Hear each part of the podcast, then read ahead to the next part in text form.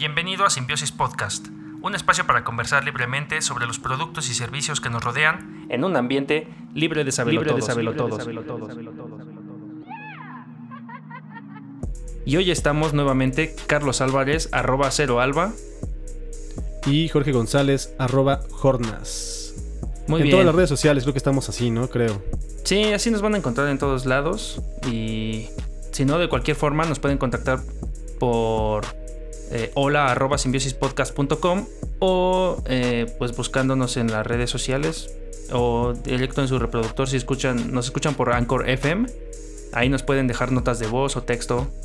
Y el día de hoy va, a ser un sumario como breve y vámonos rápido. Un poco de Giger, nuevamente da noticias.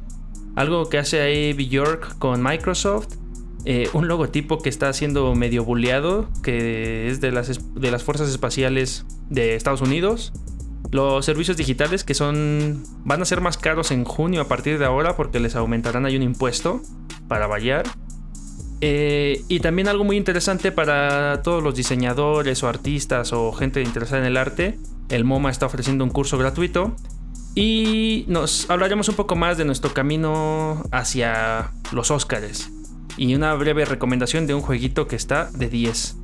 Entonces, pues podemos comenzar. ¿Tienes este alguna noticia, algún anuncio parroquial?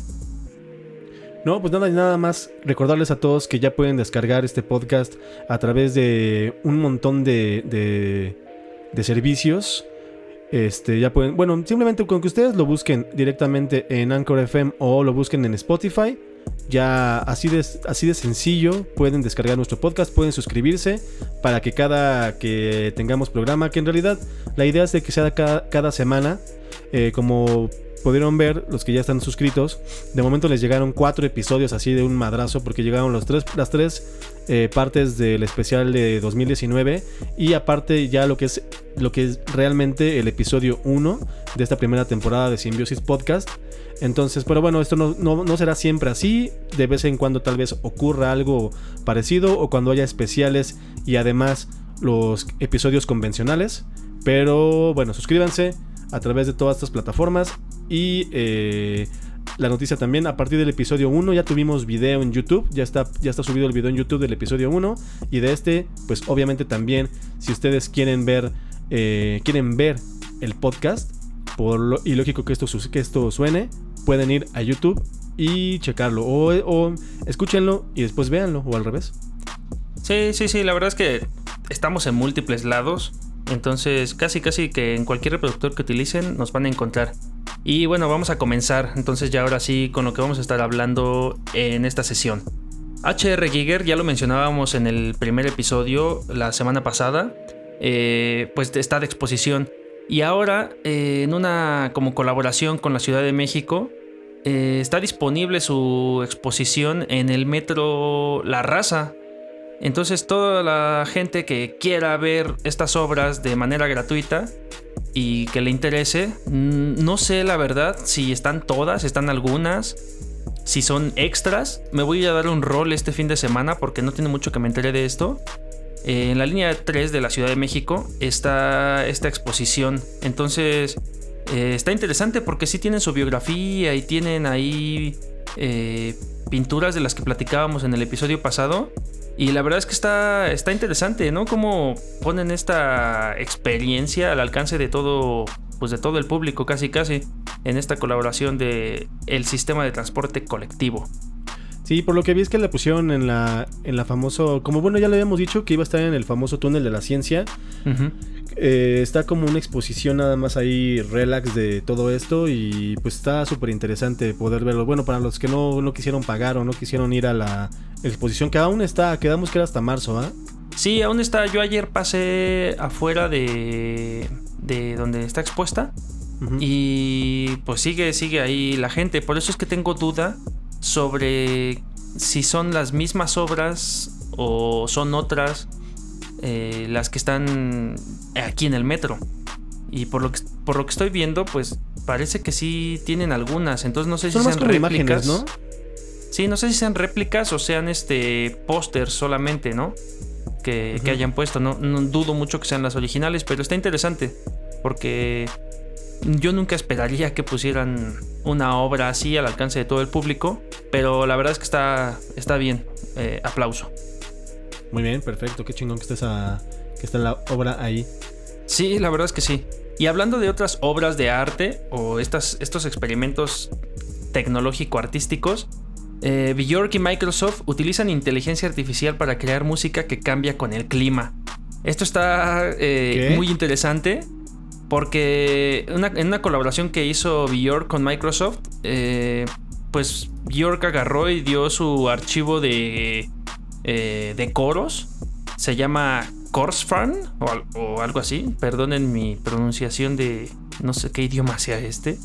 Pues Kors, Kors, Corsa FN. Korsfn. Korsfn. Korsafn. Korsafn. Korsafn. Sí, está, está raro. ¿Qué significa ah, qué? Archivo del coro. Mira, yo lo estoy viendo. Pues está islandés. de Islandia. Sí, está en islandés. Y bueno, entonces esto, eh, si visitan nuestras notas, también ahí van a poder encontrar los links directos a las fuentes donde estamos este, consultando esta información. Y está interesante porque te muestra cómo la inteligencia artificial de Microsoft se adapta a los amaneceres y puestas de sol, cambios de presión en la eh, barométrica, para crear este pues esta interacción entre las voces y cantos de este artista y la interacción que tiene con la realidad. Eh, y pues bueno, me parece interesante cómo se junta el arte de Bjork, que ya tiene mucho tiempo fumándose lo suyo para hacer cosas bien interesantes, con videos 360, este, interactivos, eh, cosas touch.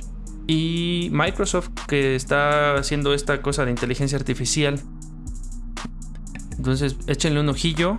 Oye, pero entonces, ¿cómo está la onda? ¿En dónde tienes que entrar? ¿O entras a un, sitio? ¿O qué es lo que tienes que hacer para poder escuchar todo esto? Por lo que veo, eh, como que lo que hace la inteligencia artificial es interpretar las cosas que ve en sonidos, ¿no? O en, o en notas. Como los pajaritos y todo este tipo de cosas. Exacto, sí. Bjork agarró como. Bueno, ya tenía este, este repertorio de, de vocales. Y lo que hace la inteligencia artificial es interpretar el clima, los colores, los patrones, para mandar la melodía más este acorde a lo visual, ¿no? Por medio de las nubes densas o lluvia o que esté el, esté el cielo despejado o pase algún ave. Y entonces cree estos ambientes. En, YouTube ¿Pero lo, ves? Ah, en YouTube. Ah, ahorita sí es un, es un video que está en YouTube. De hecho, ahí en la página de Picnic Media, donde está el enlace de esta cosa, van a poder encontrar este video que se dice Learn Bjork. Learn how, how Bjork work with AI. Entonces, cómo trabajaron eh, con la inteligencia artificial y te va explicando eh, durante este video cómo a través de de cómo se puede decir como sí, es que se, entiende, generativas sí dime dime Ah, es que se entiende por lo del video que cuando es cuando el. Bueno, cuando la cámara nota ciertas cosas o pajaritos o inclusive ajá, el cambio de la, luna al sol o, o, todo esto es cuando lanza los funciona como un MIDI yo creo y que lanza los audios de las voces corales de, de Bjork ¿no?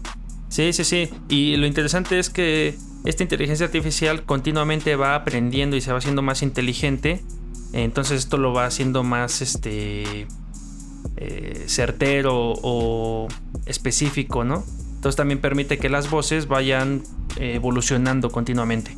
Entonces, bueno, pues me, parece sí como un proyecto interesante, artístico, tecnológico, ¿no? Es donde se cruza todo esto. Pues esta mujer siempre ha hecho como cosas bastante propositivas al respecto, ¿no? Y siempre ha estado como uniendo su arte musical al, al al, bueno, sí, uniendo su arte a la tecnología.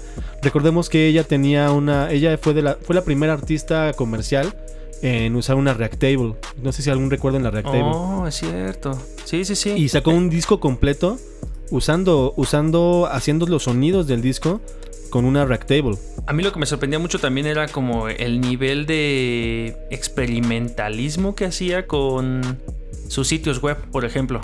Su ah, sitio web también era una cosa de locos, pero, pero bien, o sea, impresionante. en su disco, en su disco también en, en Thunderbolt, precisamente que se llamó Thunderbolt, utilizaba una cámara de una cámara de Tesla para provocar truenos y ella, ella vestida con un traje de estos como de malla de metal, los rayos le caían a ella y eso provocaba ciertos sonidos. O sea, siempre ha estado muy cabrón esa vieja. La verdad sí... Eh, no, digo, esto no, no, tiene nada que ver, porque, bueno, sí tiene todo lo que, todo que ver, pero es un tema eh, extra que algún día lo tomaremos como... Eh, yo creo que vamos a hacer algún, algún especial de la cultura milenia. Ok. Porque sí, hay... Sí, porque hay quien compara a Billie Eilish con Bjork. Lo cual es como para darles un balazo, pero bueno, ese es un tema... ¿Por qué? No, no, no, hay que entrar en detalles, pero puta, no, no, no, no, no. Escuché eso y casi me caigo para atrás, pero bueno. No, no, no. Vámonos a otro tema. Si no, aquí nos vamos a quedar. Pasemos. Ahora, un tema como serio y gracioso a la vez por, por cómo está sucediendo en redes sociales, sobre todo en Twitter, es que el presidente Trump en Estados Unidos ya reveló el logotipo de las fuerzas especiales, espaciales de Estados Unidos. Y entonces, bueno, el presidente acá de los Estados Unidos está diciendo que pues tras trabajar con, eh, con agentes líderes militares, diseñadores y otras figuras, pues dan este eh, símbolo, bueno, este escudo, este emblema que va a representar al Departamento de Fuerza Aérea, pero para las unidades eh, espaciales. Entonces está interesante, pero el troleo empieza cuando pues de repente lo empiezan a comparar con eh, Starfleet Command de la Unit Federation of Planets de Star Trek. No mames. Sí, la verdad es que se parece, sí, o sea, sí tienen cierto símil, eh, pero pues dudo mucho que haya sido un plagio, ¿no? Y todo, todo también surge a través de una como eh, discusioncilla en donde George T. Takei que este George Takei fue un actor de televisión o director de, que participó precisamente en la serie, ¿no? de Star Trek o de Viaje a las Estrellas. Y pues le dijo, ¿no? Que estaban esperando sus regalías, ¿no? Por esto. y ya a partir de ahí, pues ya empezaron las comparaciones y demás. A lo cual pues ya respondieron que este símbolo delta, que es el que está haciendo referencia el escudo, pues siempre se ha utilizado, ¿no? Como referencia hacia las, este... ¿Cómo se puede decir? Desde el 1942 se ha, se, ha se ha hecho referencia a la Fuerza Armada de los Estados Unidos, sobre todo a la aérea. Y entonces, pues ahora que lo quieren utilizar para el espacio, pues tiene todo el sentido. Yo pensaba que más bien la estaban usando por aquello de la Rosa de los Vientos. No, bueno, pareciera, ¿no? Pareciera. Pero bueno, seguramente sí tiene algo que ver porque sí se parece a la, Rosa de los Vientos, pero, o sea, más bien hace referencia a este símbolo delta, en donde se ha utilizado frecuentemente para cuestiones militares. Y ahora que Entonces el logo es este nuevo que está... El logo nuevo, perdón, es este que está ahí en, ese, en la cuenta de Twitter. Sí, sí, sí. En la cuenta de Twitter de Donald Trump es este. Pero, eh, como te repito, es el de las fuerzas espaciales, que tiene que ver también con las fuerzas aéreas, ¿no?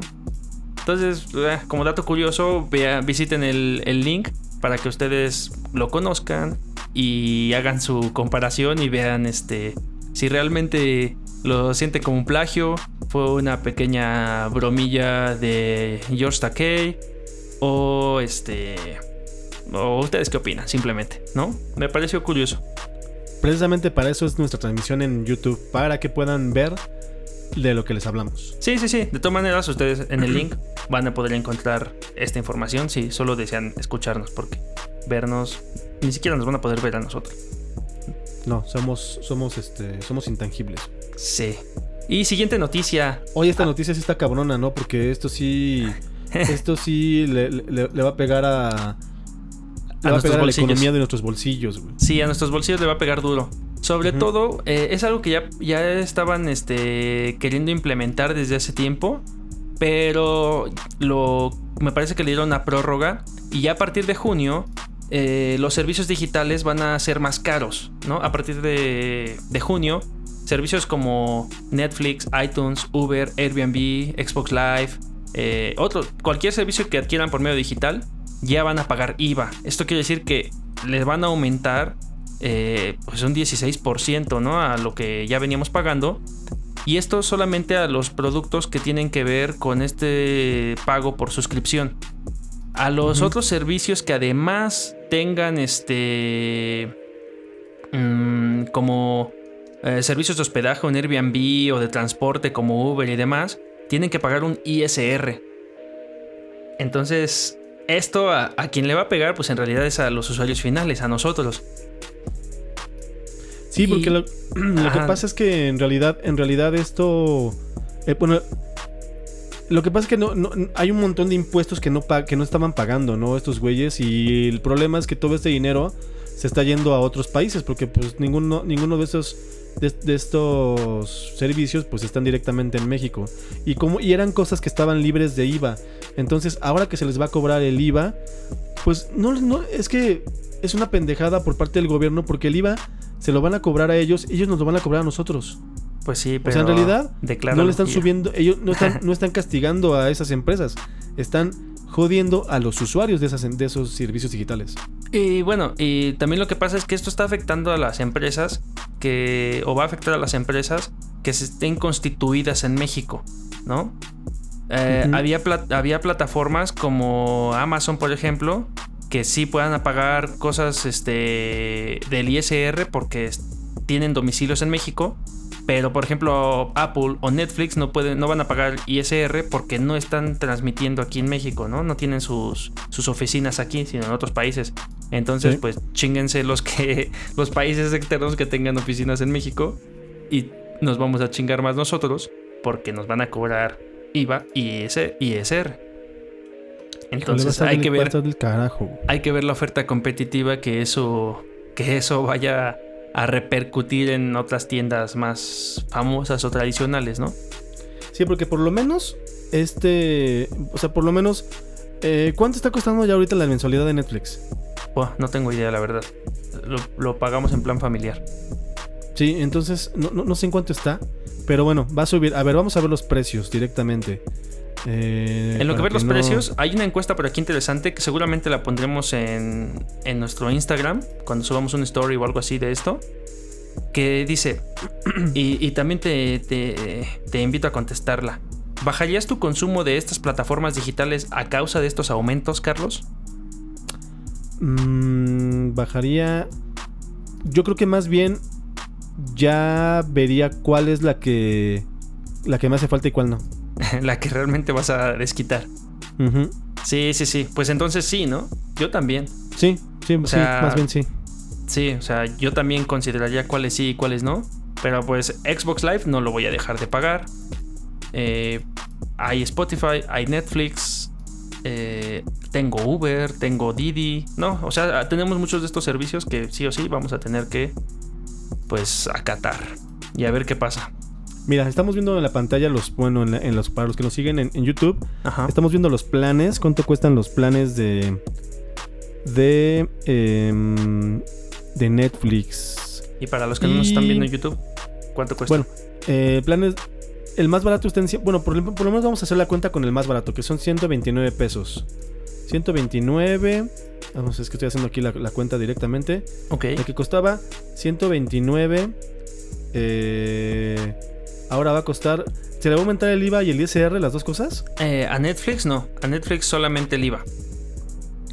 Pues bueno, ahora va a costar 149.64 pesos. Mm, pues no es tanto, pero. Pues ah, no lo teníamos y al que ahora lo tengamos o lo vayamos a pagar, o no sé si las empresas vayan a absorberlo de alguna manera, que a lo mejor sería lo más inteligente para tener ofertas competitivas. Eh, habrá que ver de qué manera nos impacta al final todo esto.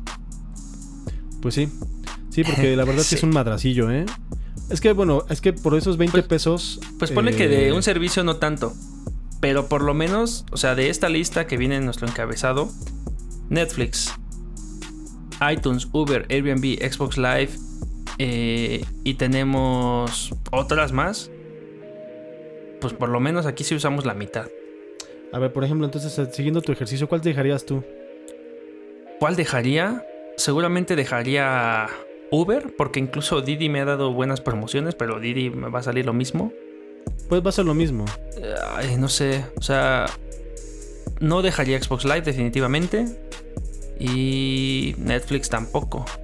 Entonces, no sé. Es que, no nada más va a subir Xbox Live, va a subir Xbox Live y va a subir Xbox eh, el Game Pass también. Ah, pero si tienes Game Pass Ultimate, recuérdalo, ya incluye Xbox Live. Entonces no los tienes que comprar por separado. Sí, la verdad es que tampoco yo tengo muchas suscripciones a servicios digitales. Lo que sí pido luego mucho son Didis o Ubers. Y pues como tú dices, de, de 20 varitos en 20 varitos, pues ya me salieron de 10 viajes. Pues es que de 20 en 20 son 100 varos al mes fácil o 200 varos al mes. Sí, sí, y, sí, y, además recordemos que aún no ha llegado aún no ha llegado la que pues posiblemente va a, no desbancar porque pues nada de esto se desbanca pero una de las que se van a hacer súper fuertes que es Disney Disney Plus. Ah sí sí. No pues imagínate a la gente que va a pagar que bueno que paga Netflix Amazon Spotify. fíjate nada más. Por ejemplo yo tengo Netflix Spotify Amazon Prime de repente uso Uber, de repente uso Didi o el que se pueda de esos.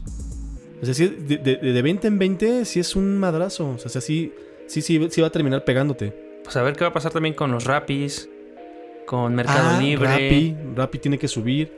Bueno, Mercado Libre no es un servicio tal cual, es una tienda. Pero más bien. No lo sé, porque ya en el momento en el que te están cobrando envío y con Mercado Pago y eso. Bueno, Mercado Pago ya tiene ahí sus, sus estadísticas. Bueno, pero también se le pueden agarrar de pretexto. Sí, no sé.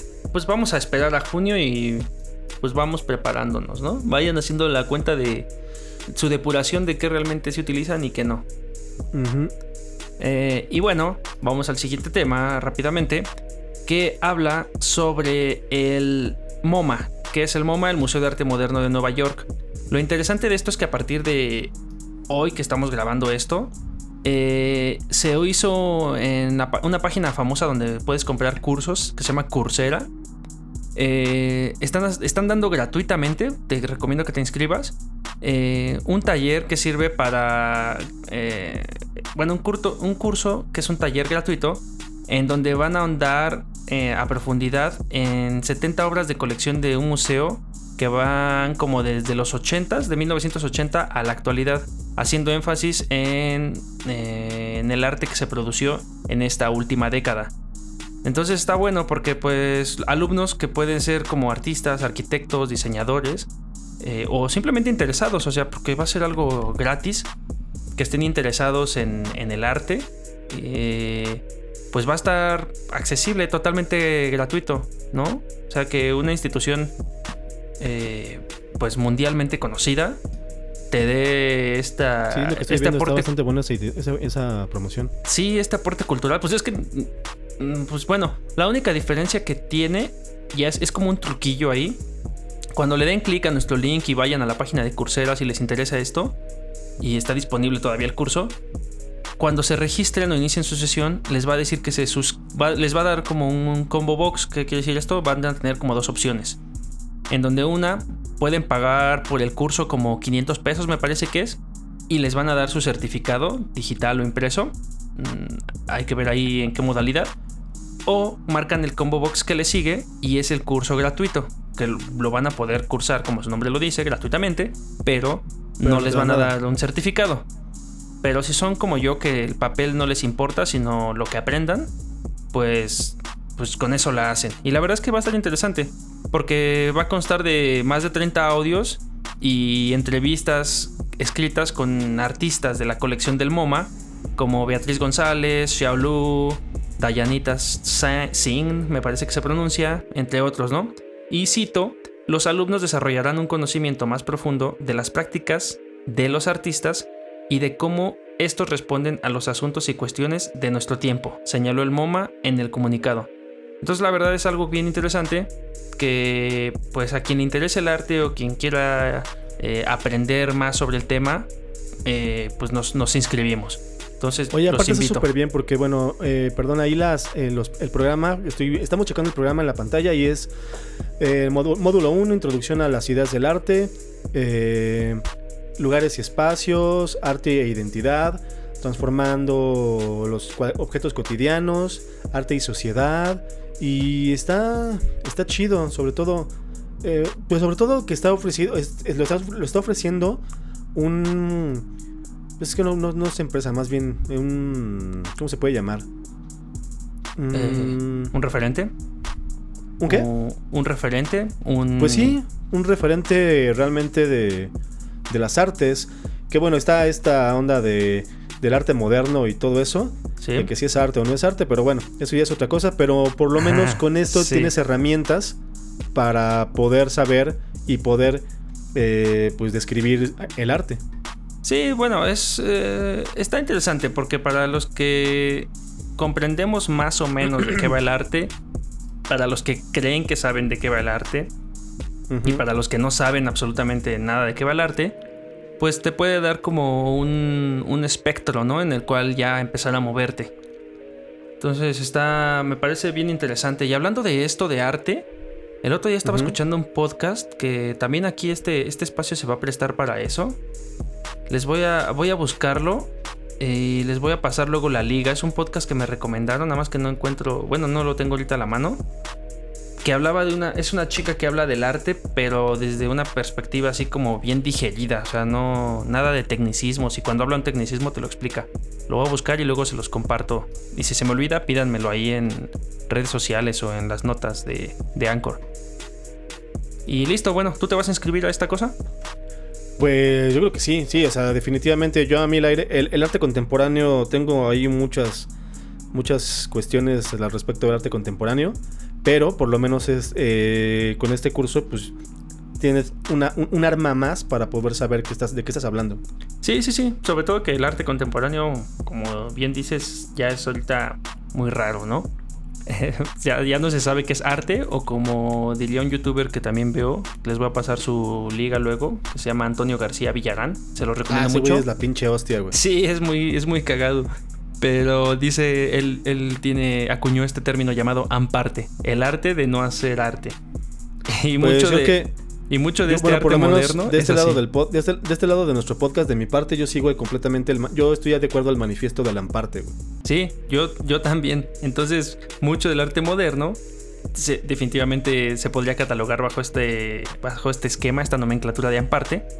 Eh, pues sí, se lo recomiendo bastante. De hecho, aquí en las recomendaciones les voy a poner en las notas a Antonio García Villarán y un link a su a su, a su YouTube, porque la neta está muy interesante cómo aborda las cosas.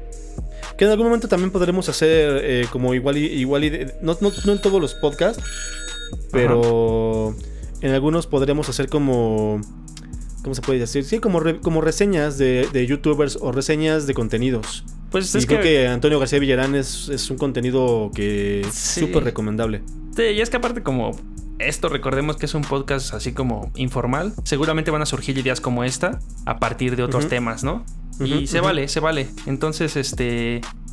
Pues bueno, mi recomendación es esa. Suscríbanse, en la nota está. Si no, búsquenlo directo en la página de Coursera como MoMA y les va a salir ahí el curso gratis para que se inscriban. Perfecto. Y pues... Mm, no sé, ya con esto, pues eh, mis temas del sumario de esta semanita, eh, listo, dijéranlos. Y podemos empezar con los temas de En el camino a los Oscars. ¿Qué es esto? Pues en el camino a los Oscars es que yo quería, quería hacer un poquito antes de los Oscars. Recordemos que son el, son el 9 de febrero. Eh, en realidad faltan, pues, ¿qué faltan de este domingo al Son dos semanas las que faltan para los Oscars. Sí, sí. Pero yo quería, yo, yo, quería hablar un poquito antes porque... Los Oscars. Eh, Sí, yo quería, hablar un poquito antes, porque si no, ya cuando, ya, después de los Oscar o pocos días antes, pues luego nos ganan las publicaciones y todo esto, y al final ya no podemos como hablar tanto. Entonces, eh, pues los Oscar que, como ustedes, bueno, como todos ustedes saben, son estos premios que se dan la, que le da la Academia de Ciencias Cinematográficas de, de los Estados Unidos, pero pues ya saben que eh, pues al final son como los premios más famosos del mundo. Mm. A las películas Ajá. que pues todos, al, al cine comercial realmente, aunque bueno ya saben que tratan de dar premios al cine no comercial, pero pues estos premios son como de casi casi de chocolate o son premios que se entregan una noche antes en una fiestita pequeña en otro lugar, ¿no? Sí, sí, sí. Y es que yo lo que quería hablar era de los nominados, no sé qué películas ya has visto de estas. A ver. Que bueno, recordemos que para mejor película, por ejemplo, está este está eh, Ford contra Ferrari, Mm. que no sé si ya la viste. No, ¿no la viste esa? No. Bueno, entonces, bueno, está Ford contra Ferrari, está el Ajá. irlandés o The Irishman, Esa ya la vi, sí. Sí, eh, está. Jojo Rabbit. Sí, súper No recomendable. Jojo Rabbit, que la quiero ver ya. Eh, está el Joker, que también es una de las películas más, de- más aclamadas de este año. Yo la conocí como la El Bromas. El Bromas, exactamente. La que me va a costar muchísimo trabajo ver es Little, Little Women, güey. Está muy cabrón. El Woman. No sé de de qué es. Bueno, Little Women. Mujer- sí. Es Mujercitas. Que ya ves que esta película creo que la hacen cada, cada generación. Tiene su película de Mujercitas, güey. Ok. Eh, la, última, la, la última versión la hizo en su momento esta... mm, ay, se me fue. ¿Cómo, cómo se llama esta mujer? La que andaba robando en, los, en las tiendas departamentales. Ah, no sé, perdóname, no sé del mundo del glamour y Ay. la fama. Bueno, esta, eh, se me- Winona Ryder, perdón. Ah, Winona, ok. Ajá. Y bueno, ahora está protagonizada por, por Saoirse Ronan. Y bueno, también está Marriage History, que es la película esta de Netflix que ustedes pueden ver con, con Adam Driver y Scarlett Johansson. Ah, dicen que está Eh. bien buena. Bueno, he encontrado sentimientos encontrados con esa película. Bueno, más bien no sentimientos, más bien referencias con de gente con sentimientos encontrados. Que hay quien dice que es como un capítulo de Rosa de Guadalupe o una familia convencional mexicana cualquiera. Y otros que dicen que la amaron por todo el drama envuelto en la relación. Entonces, la, ya, o sea, simplemente con esa... eh, esa cuestión binaria de odio, amor-odio, yo la quiero ver para saber qué onda. Aparte de que está mi novia, ¿no? Scarlett Johansson. Ah, ok. Lo que Digo. sí es que es un dramononón. O sea, es un dramonón, güey, así de. Es una pareja que se está separando y es la historia alrededor de todo esto, de, de toda esta parte y de qué hacer cuando una pareja se separa. Y está muy. Es un dramón, está muy bien. La actuación está muy cabrona. Pero. Este. Pues sí, al final es una película de drama. 1917, que técnicamente es una maravilla, pero la historia está chiquita. Y Oh, tiene muchos, muchos problemas en la historia, lamentablemente. Pero pues técnicamente está impresionante. Eh. Once Upon a Time in Hollywood, que es la película de este año de Quentin Tarantino como director. La verdad Y- está bien buena. Yo ya la vi. ¿Ya la Y viste? Sí, ¿Qué tal? sí, sí, sí la recomiendo. Sí está. Está estilo Quentin Tarantino. Eh, eh, Sí, sí, ya conocen el, el cine de Quentin. Eh, está, o sea, se apega mucho a lo que a lo que a él le gusta hacer, cosas así como de repente bien bizarras. Pero está buena, ¿eh? está muy buena. De hecho, Sí, y en su onda que le gusta de reinterpretar la historia, ¿no? Sí, sí, sí. Y esta como actuación que tienen juntos Brad Pitt y Leonardo DiCaprio eh, está interesante porque yo pensaría que eh, tendrían como el mismo protagonismo y no, en realidad este como que sí le dan mucho protagonismo a Leonardo DiCaprio y a Brad Pitt un poco menos, pero no por eso se siente como mal. Más bien la historia es así como a lo Quentin. O sea, una cosa te va llevando a la otra y terminas con un final totalmente distinto. Sí, que al final esta película obviamente está porque es una carta de amor a Hollywood, ¿no? Y a todo lo que se, y a todo lo que representa el cine. Más bien a todo lo que representa Hollywood, tal cual. Hollywood en general, ajá, porque no solo, en- no solo es el cine, sino situaciones a los alrededores. Sí, y en, sus, y en unos de sus mejores tiempos, que fueron la, deca- la de década de los 70s. eh, bueno, entre los 60s y 70s. Ujú. Y bueno, la otra película que también este fin de semana voy a ver apenas es Parasite. Ha sido igual aclamada por muchos, odiada por algunos.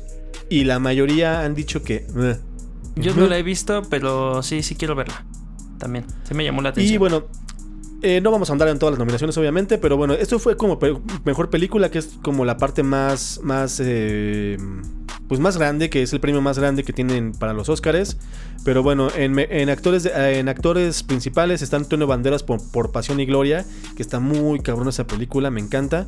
Leonardo DiCaprio por Once Upon a Time in Hollywood. Adam Driver por Marriage History, que aquí hay un problema con esta película. La actuación de Adam Driver, que es una actuación muy buena en la película esta de Historia de un matrimonio, está, o sea, si nunca has visto a Adam Driver actuar antes, te, va, te, te convence muy cabrón y te lo, te lo, compras. El problema es que ahí Adam Driver está actuando de Adam Driver. Es la mm. misma actuación que hemos visto como a él como Kylo Ren, como un pinche berrinchudo.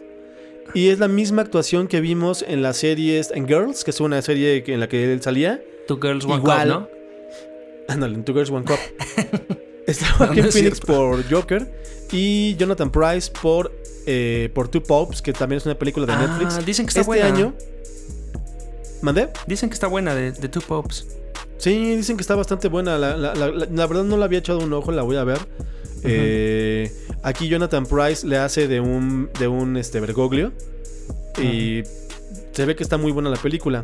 Actriz eh, Cynthia Erivo por Harriet. No tengo idea de esa película, no, no ha llegado acá, ni siquiera se ha estrenado. Scarlett Johansson, eh, dice de, de Hornas. Sí. Eh, por Marriage History, Cersei o Saoirse Ronan por Little Women, Charlize Theron por Bombshell y Renée Zellweger eh, por Judy, que es la historia de Judy Garland. Esa también me va a costar un montón de trabajo verla. No, no, no. Eh, actor, actor secundario, Tom Hanks como por A Beautiful Day in the, in the Neighborhood. que esta es la historia de un personaje. Hagan de cuenta que es como si, hicieran aquí el biopic del tío Gamboín. Mm, no. Bueno. Pero de la versión gringa. Bueno, pero Tom Hanks. Eh, seguramente lo va a hacer bien. Sí, pues Tom Hanks, es garantía. Es, garantía. Anthony Hopkins, que también es garantía por eh, los dos papas. Mm, Aquí le hace de Ratzinger. Está muy cabrón, güey. Pues te lo compras muy cabrón. Sí, está, está muy cañón ese vato. También. Al Pacino por The Irishman, Joe Pesci por The Irishman y Brad Pitt por Once Upon a Time in Hollywood. Oye, esta, esta está muy cabrón. Sí, es lo que te iba a decir. Justo el tiro entre Tom Hanks, Anthony y Al Pacino no lo sé, no lo sé. Yo lo veo. Veo prometedor esta, se va a poner buena. Sí, ese, va a estar un buen tiro. Actriz secundaria, Kathy Bates por Richard Jewell, eh, Laura Dern en March History, Scarlett Johansson, Jojo Rabbit. Ya ganó Scarlett. Eh, eh, Florence Pugh por Little Women y Margot Robbie por Bombshell. No, pues. No, pues wow. No, pues wow. aquí la verdad no he visto ninguna. no, yo tampoco.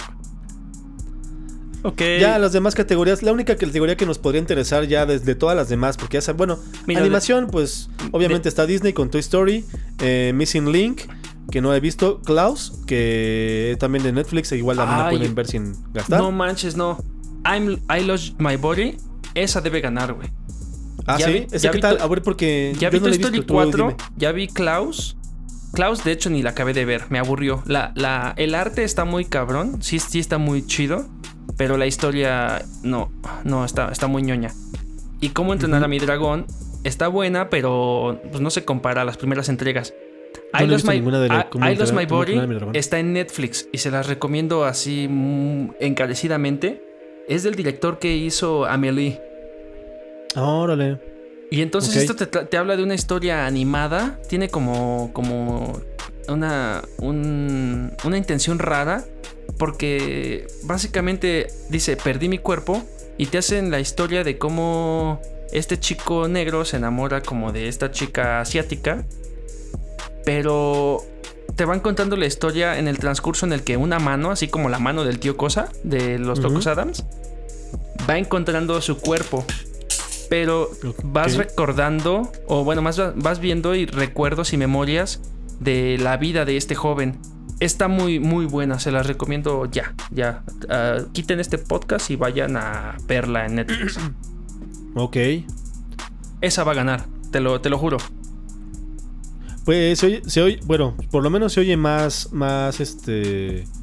Mm, ¿Cómo se puede decir? Por lo menos se escucha más interesante que Toy Story 4 y que Cómo entrenar a mi dragón. Totalmente. La verdad es que es de lo último animado que he visto que sí me ha dejado pensando por lo menos. Porque de hecho tiene unas escenas adentro eh, en la trama que son como, o sea, tú que vas viendo el background del chico y vas viendo que pues, es buena onda, eh, pues empatizas con él, ¿no? Así como, ah, pues mira, o sea, quiere decir esta cosa o quiere, su intención es esta. Pero las acciones que hacen desde la perspectiva de la chica de repente, sí pueden ser como creepy, así como de, güey, este güey está está ah, loco o, pretende cosas acá enfermas. Entonces ya no quiero hablarles más. O sea, sí, sí es algo que seguramente va a ganar. Ya. puedo apostar mi, mi nómina ahí. Híjole, pues quién sabe, porque ya es que luego ganan las de Disney, ¿eh? No, pero que le gane ya va. O sea, ya sería una. No sé, ya sería algo extra vendido. Pues es que precisamente es lo que es a lo que iba a decir. Al final de todo esto, eh, pues los Oscars tienen un montón de gente que sigue creyendo en ellos. Eh, un montón de gente que dice que pues es pura mentira, que todo es nada más a las, a las películas que dan más dinero, que, que dejan más dinero en Hollywood. Y por eso luego ganan películas pues, que no tienen por qué ganar. ¿Sabes qué me llama la atención muy cañón? Que venimos mencionando también desde el especial que hicimos apenas de 2019. Best Picture, hay aquí por lo menos dos películas de Netflix en los actores, en las actrices y demás, pues lógicamente van de esas películas también. Y este filme animado, el que les estoy diciendo de I Lost My Body, también es de Netflix. Entonces está muy, muy cañón como esta industria eh, digital de esta nueva forma de ver el cine o películas se está colando a estos medios tradicionales, ¿no? Mira, creo que por más lo que decíamos la semana pasada, o no me acuerdo si fue en el especial, por más que los directores mamoncitos sigan diciendo que no es cine, eh, Netflix y ese tipo de las plataformas digitales. Mira, al final, si llega a ganar The Irishman eh, hecha por, por Martin Scorsese o, Martin Scorsese llega a ganar como director, eh, va, a ser la, va a ser la confirmación ya de un cambio generacional y de un cambio que sí o sí ya está llegando a, la gente, que al final a ti y a mí no nos gusta, como luego lo decíamos, a ti y a mí no nos gusta que, que la gente pues está viendo las películas en los celulares o en las iPads, pero bueno, o sea, esto tiene que evolucionar y si la gente así le entiende y así le gustan las películas, pues ni modo, tampoco nos podemos poner mamones de nada. Si no la ves en el cine, eso no es ver la película porque estaríamos contradiciéndonos a nosotros mismos y a la idea de este programa que es eh, que es pues esta revolución cultural, ¿no? Sí, pues la industria 5.0, ¿no? Como ya la tecnología se adapta a nuestra forma de vida y no al revés, ¿no? Se adapta a nuestra forma de vida, pero nosotros también nos adaptamos un poco a ella. Porque es lo que te digo, nosotros al final, nosotros estábamos acostumbrados a que una película, un estreno, tenías que verlo en el cine sí o sí. Ahora ya hay estrenos que los puedes ver en tu celular. No, pues ya, ya nos pasó con, con, Roma, ¿no? También, de Alfonso Cuarón. O sea, estuvo, ¿Sí? ¿Sí? estuvo en el Festival Internacional de Cine de Venecia y lo que quieras. Y ganó un León de Oro allá también. Pero también estuvo en streaming en Netflix, así a nada, el 14, en, diciembre, me acuerdo, 14 de diciembre del, 18 ya. Y hablando un poquito de Cuarón, no de Cuarón, sino del cine mexicano, no, más bien de un mexicano que está triunfando en otro país. The Irishman está fotografiada por Rodrigo Prieto, que en The Irishman hicieron tan, están, está, es tan impresionante lo que hizo que no se nota. De hecho está, eh, regresando a los Oscar, está eh, Rodrigo Prieto en la cinematografía. Sí, es lo que estoy diciendo, que Rodrigo Prieto está ahí y está tan cabrón lo que hizo que no se nota. No, no, no, está, está, está muy loco. Por ejemplo, Custom Design eh, también hay cosas ahí. Mira, Custom Design, pues no sé. Es que, por ejemplo, en Irishman está muy bien. Que la ropa sí te la crees que es de la época que es. En Once Upon a Time en, Hollywood sí. The Joker está un poco más leve. Jojo Rabbit también está muy cabrona. Por lo que se ve. Y Little Women también. A esa, la verdad, que gane quien sea. Eh, director: Martin Scorsese por The Irishman. Todd Phillips, eh, Phillips por The Joker. 1917 Sam Mendes. Once Upon a Time in Hollywood Quentin Tarantino. Y Parasite por Bong Joon-ho. No sé, creo que simplemente por el nombre, Martin Scorsese. Y aparte la película es muy buena. Sí, sí está buena. que ganara él. Es lenta, pero, pero bueno. sí, sí, sí está bien.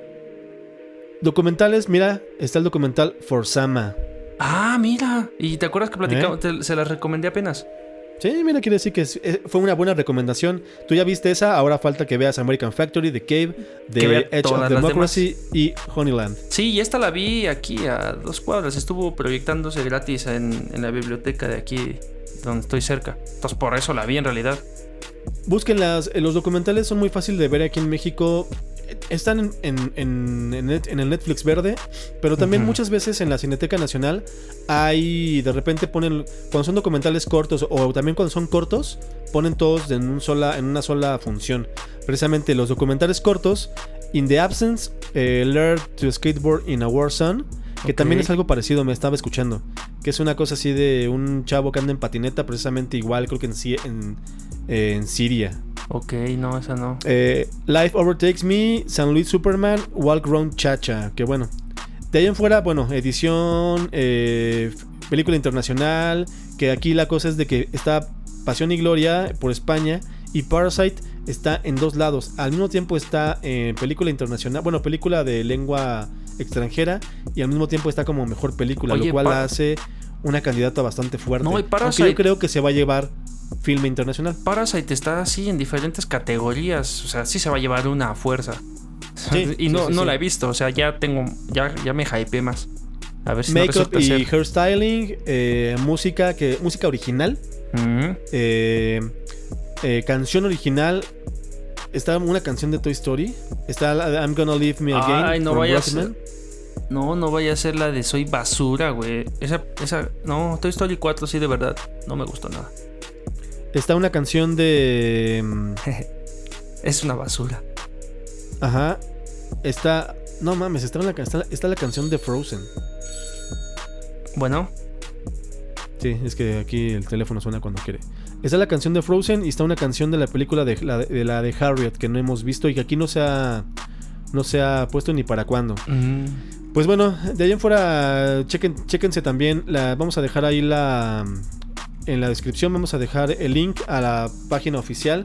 Que por cierto, vean la página oficial porque estaba viendo cada tontería en otras páginas. Y, y los nombres de películas cambiados. No, no, no, un desmadre. joder, Vean seguro en la viendo la página, en el sitio oficial. Seguro estabas viendo la página española de España, tío. Entonces los nombres No, una van página que se llamaba premioscine.com. Cine.es. Cine, ándale.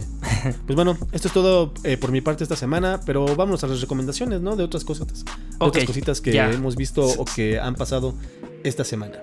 Sí, eh, yo quiero comenzar con un juego que salió ya desde...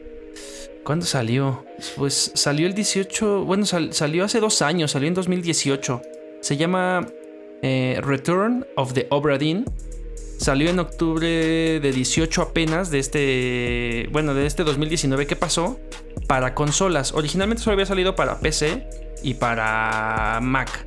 Por medio de plataformas de juegos en línea como Steam o GOG, ¿no? O sea, los podían encontrar en tiendas en línea de PC solamente. Pero a partir del 18 de octubre de 2019 salió para consolas, PlayStation 4, Xbox One y Nintendo Switch. Ahora, yo estaba esperando comprarla eh, por economía en Steam, pero apenas me salió una oferta, yo tengo Xbox en Xbox Live, en donde por tener esta suscripción Gold me hicieron un descuento, entonces me salió más barato y no perdí la oportunidad y lo compré. Y Return of the Obra Dinn es uno de los juegos que más, más he disfrutado de, pues últimamente, porque es, eh, tiene una modalidad de juego totalmente distinta a, a otros a, juegos a los que nos tienen acostumbrados más recientemente, eh, sobre todo los third party que son shooters, correr, eh, runners, disparos, bueno, shooters, disparos, es lo mismo.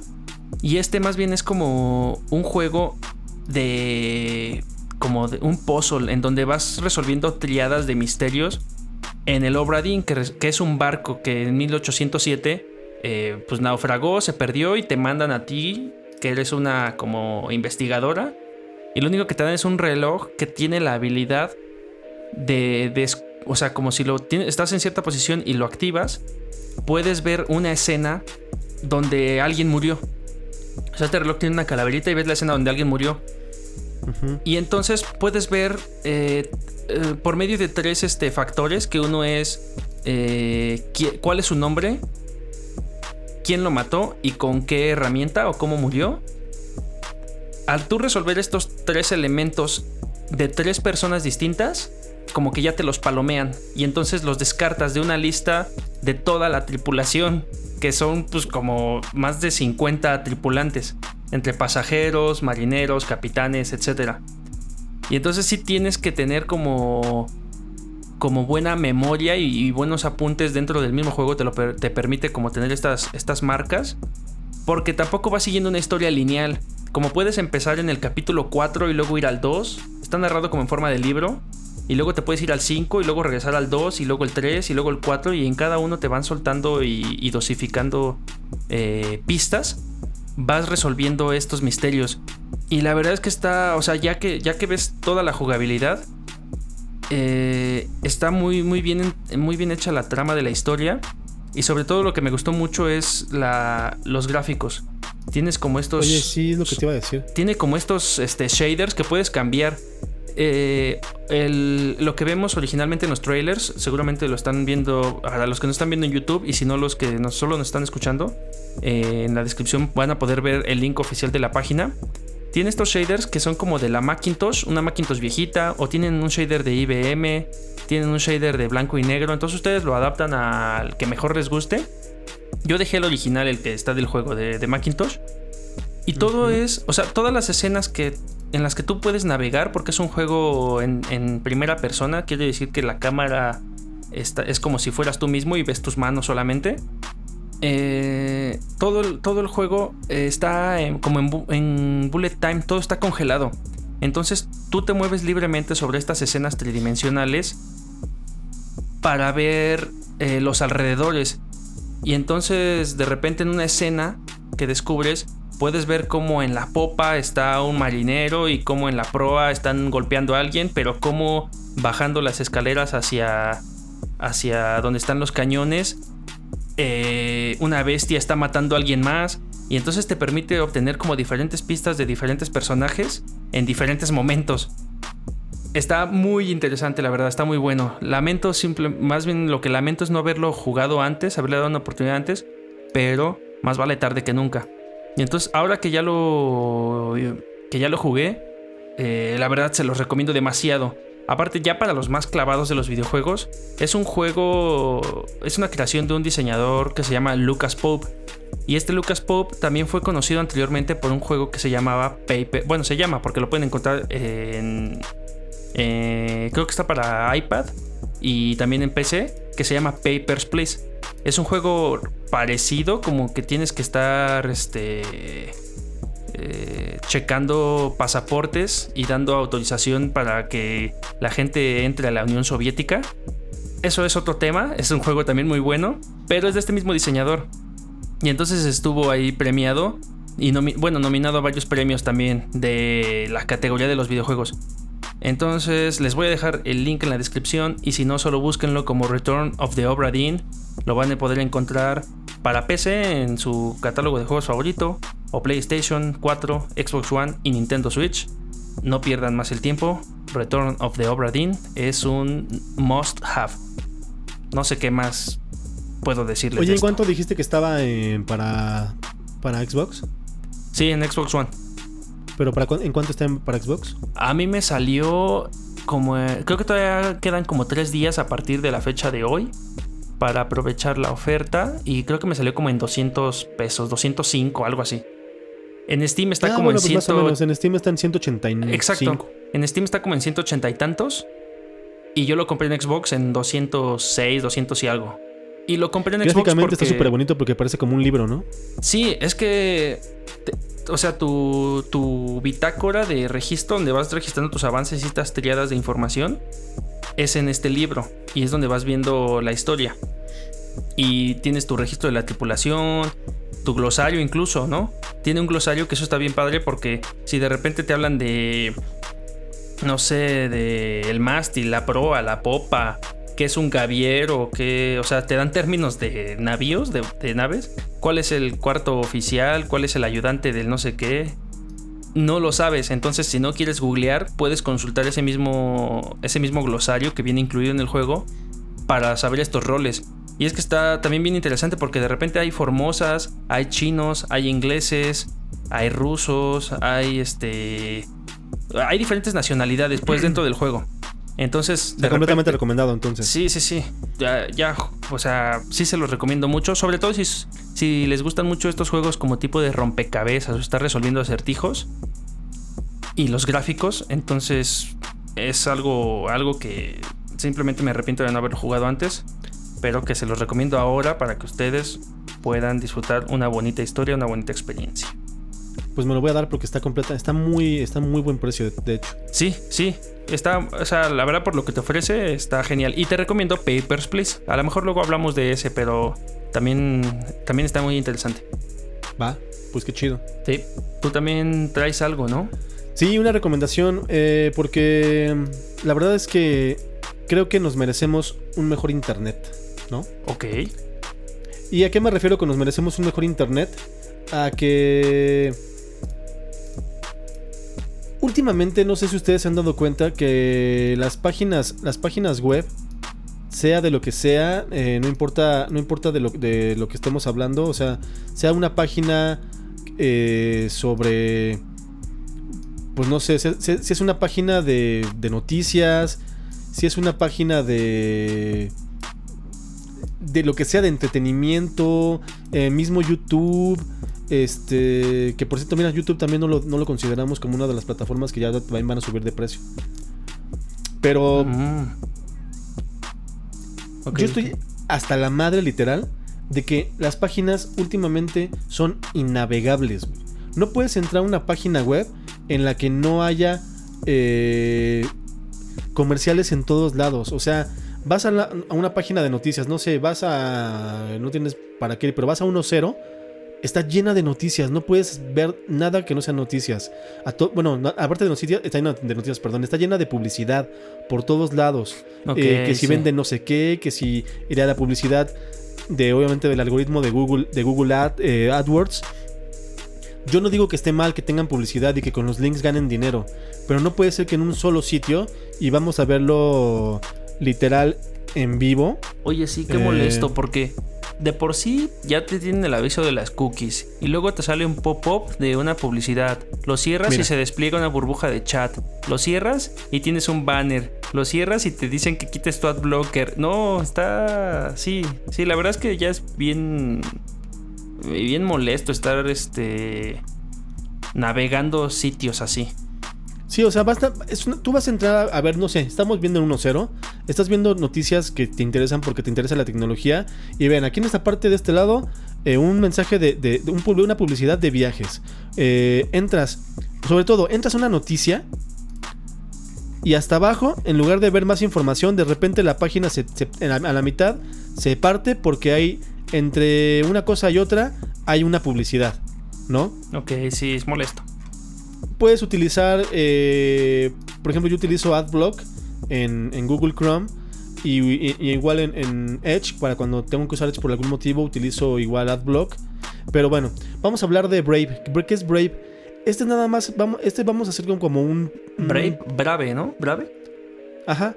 Vamos a verlo como un pre-review. Porque bueno, apenas lo acabo de descargar y apenas lo empecé a usar el día de ayer. ¿Qué es lo que es Brave? Es un navegador nuevo, el cual eh, en automático dice que no trae extensiones para no hacer más lento el navegador. Hay extensiones que le puedes instalar, pero eh, ya Brave tal cual eh, trae un sistema de bloqueo que no es AdBlocker. Porque AdBlocker lo que también luego llega a hacer es que en algunas páginas no puedes navegar y te salen mensajes así de quita tu AdBlocker si quieres ver esta página. Ya está AdBlocker tiene, tiene su función de refresh para cuando lo desactivas, porque ya sabe que muchas páginas ya lo detectan y te piden quitarlo. Exacto. Pero bueno, con Brave se la pelan porque he entrado a páginas que te piden que quites el AdBlocker y, no, y simplemente te deja entrar y no se ve la publicidad. AdBlocker eh, parece que Brave funciona muy bien y está para Windows, para Mac OS y para Linux. Yo lo estuve probando en Linux y lo estuve probando en, Windows. La semana que viene les, les, diré qué tal me funcionó toda la semana. Y precisamente lo que te dicen aquí, quita todas las publicidades, sobre todo también pop, eh, tanto pop-ups como, como las publicidades que salen de repente a los lados de las páginas. Las quita eh, sin afectar la navegación y sin afectar el CSS ni nada de la página. Eh, hay un video que te ponen aquí, de te- dice Take Back Control with Brave. Eh, te explican por qué, si, o sea, por qué pierdes dinero. O sea, está bien cabrón porque te explican por qué pierdes dinero, por qué te cuesta dinero el que entres a una página con publicidad y dices, ay, güey, sí es cierto, ¿no? Ya cuando te pones a verlo. Ok, ok. Eh, en automático también toda la publicidad, como estamos viendo aquí, la bota y no afecta la navegación. Pues, y además, Quien nos eh, está los escuchando no lo está trackers, viendo. los, ah, bueno, sí, perdón. Los trackers de precisamente que no, que no te permiten navegar en una página, pues no, lo- se lo salta. Y además promete ser eh, más rápido.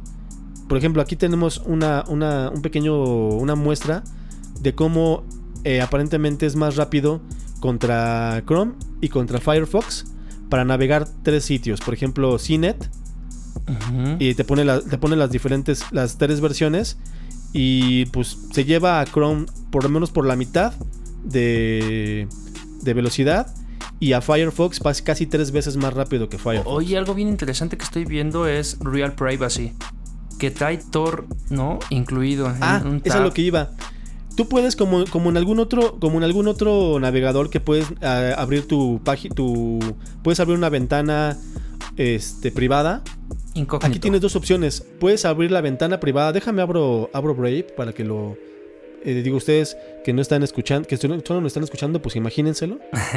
Ah, quien solo nos está escuchando, sí visiten Brave. La verdad es que en lo que Carlos hace eso, brave.com, sí te explica muy bien lo que hacen. O sea, sí tendríamos que probarlo antes. Pero bueno, tiene unas verbalizaciones aquí de, de, de Wire, de CNET y de The Verge.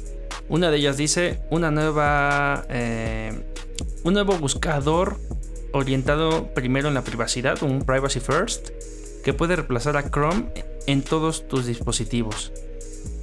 Sí, es que real- realmente, pues, pues más bien no, este, no buscador, sino es un navegador. Porque tú puedes mantener tu buscador como, como tal cual como Google, pero ellos te dicen que si, prefiere, que si no prefieres usar DuckGo, que es un navega que es un buscador que precisamente no, no Mm. tiene ni, ni publicidad, Sí, DuckDuckGo. ajá, no tiene ni publicidad y no guarda cookies y no guarda tu navegación. Sí, lo cual sí, está sí. muy cabrón. Entonces, miren, estamos viendo la- cómo es la, inter- la interfaz de, de Brave. Es un navegador común y corriente. Cuando vas navegando las páginas por día, aquí te, te- bueno, te va mostrando eh, cuántos trackers ha bloqueado y cuántos ads ha bloqueado, cuántos HTTPS upgrades ha hecho y cuántos segundos en realidad has, eh, pues, has eh, ahorrado, ¿no? Y a lo, que, a lo que vamos es de que, bueno, puedes tener tu ventana de privacidad, una ventana privada, pero más aún, puedes tener una ventana privada con Tor. ¿Qué es Tor? El navegador es el, pues es una interfaz de navegador ultra privada que no guarda absolutamente nada, súper segura y además, eh, pues ya si quieres y te qui- quieres meter en cosas raras, puedes navegar en la red profunda o la mal llamada este, red, este, La Deep Web. La deep web, ¿no? La mal llamada este, red este, eh, del demonio. Pero bueno, lo vamos a probar con... Ah, me gustaría, tú tienes Mac, ¿verdad? Pruébalo en la Mac, a ver qué tal jala. Ajá, lo Yo voy, lo a, voy a probar una semana en, en Windows y a ver qué tal. Ok, sí, sí lo voy a descargar para darle. Pues probarlo. Probarlo a ver qué tal. Sí, yo a partir de hoy voy a usar puro Brave todo el tiempo. Y ya estaré diciéndoles qué, qué tal. Ah, y hay otra cosa bastante agradable que me gustó.